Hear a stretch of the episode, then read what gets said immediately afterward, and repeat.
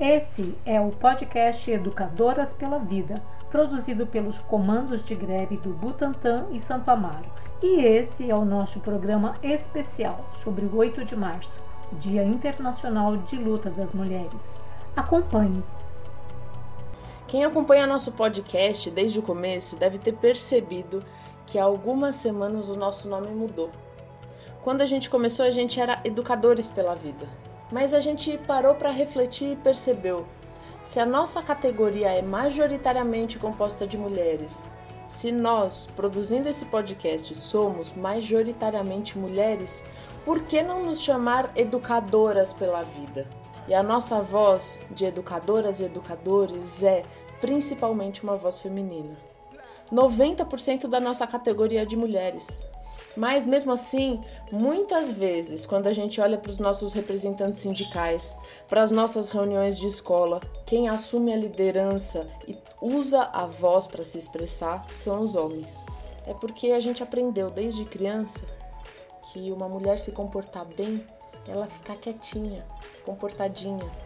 E a gente sabe o preço que as mulheres pagam quando levantam a voz.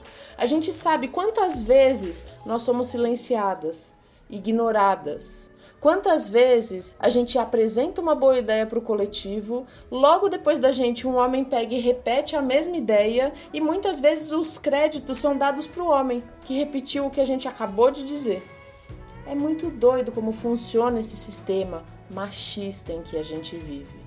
E a gente não está falando aqui de culpa de indivíduos, não.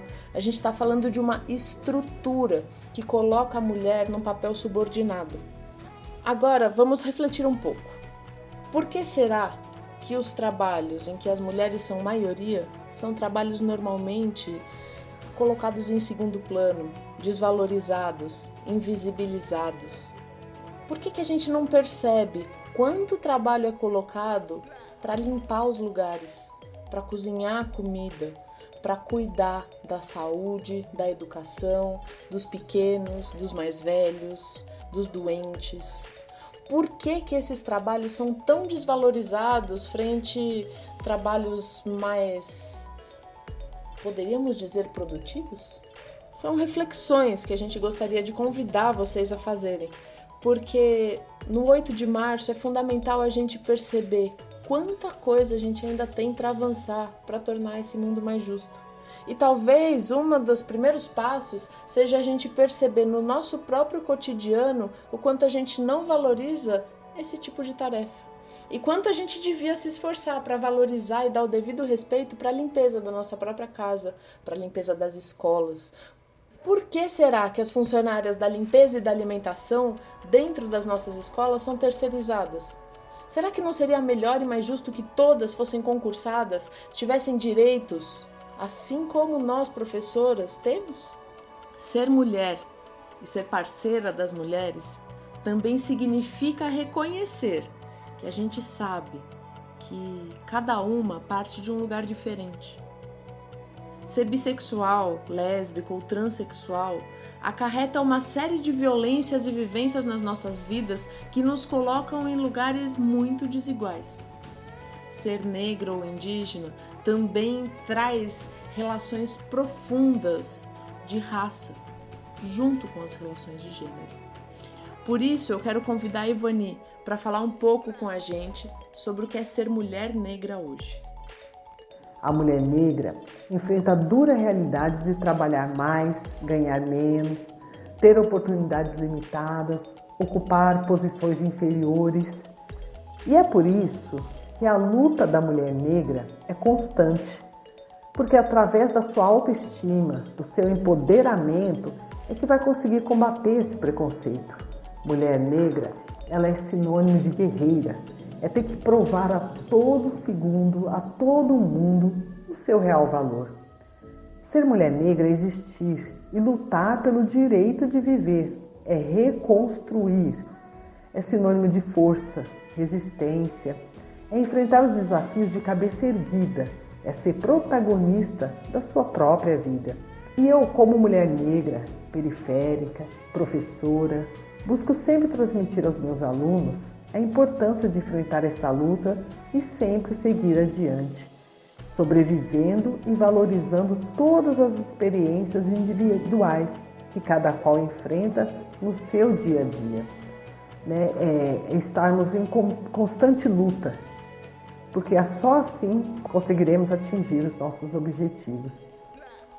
E por falar em experiência individual, é fundamental a gente estar tá atenta para perceber os padrões machistas que nós mesmas reproduzimos.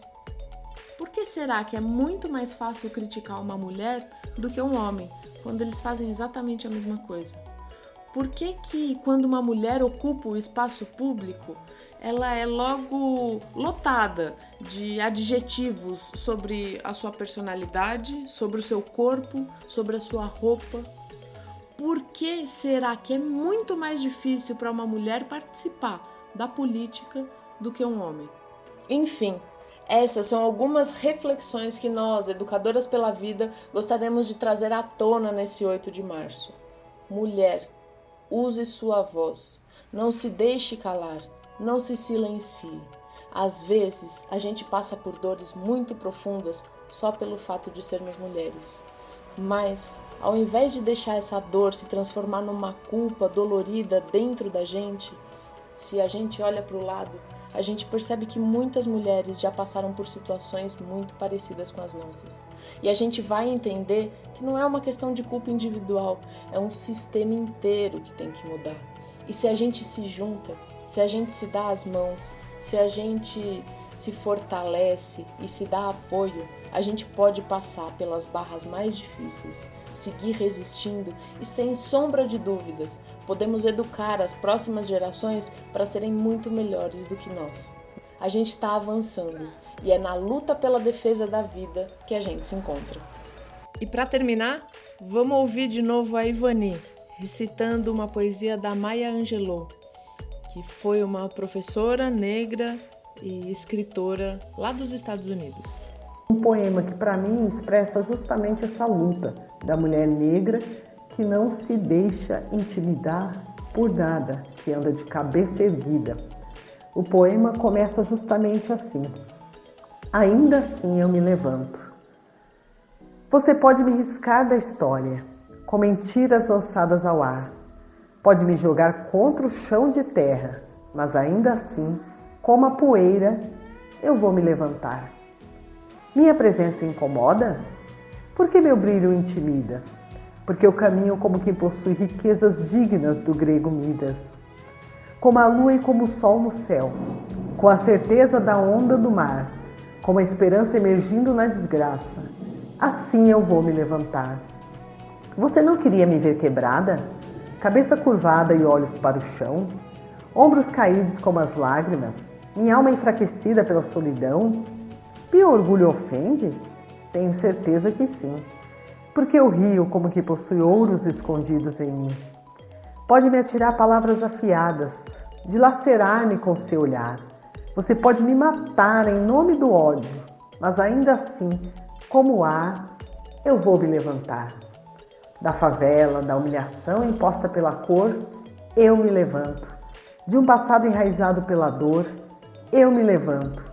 Sou um oceano negro, profundo na fé, crescendo expandindo-se como a maré.